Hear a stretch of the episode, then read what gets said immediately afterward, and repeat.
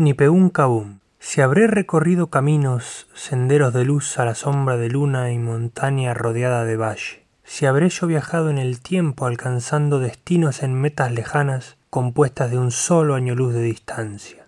Hoy me siento en el césped y río, que no hay mente capaz de olvidar lo vivido, que son muchos dolores sufridos al día de noches soñadas sin compañía, que dan vueltas ideas de amores sin vetas pulidos o sombras de viejos olvidos, y a la espera del triste final recupero momentos aún no vividos. Hoy me acuesto en el césped y sueño, centenares de besos perdidos apostando un papel de novela en el triste guion de un don Juan de carrera. Y habrá más de ellos, seguro, centenas buscando la boca o el cuello perfecto, la reina o princesa de cuento, la dama de noche que viva el momento.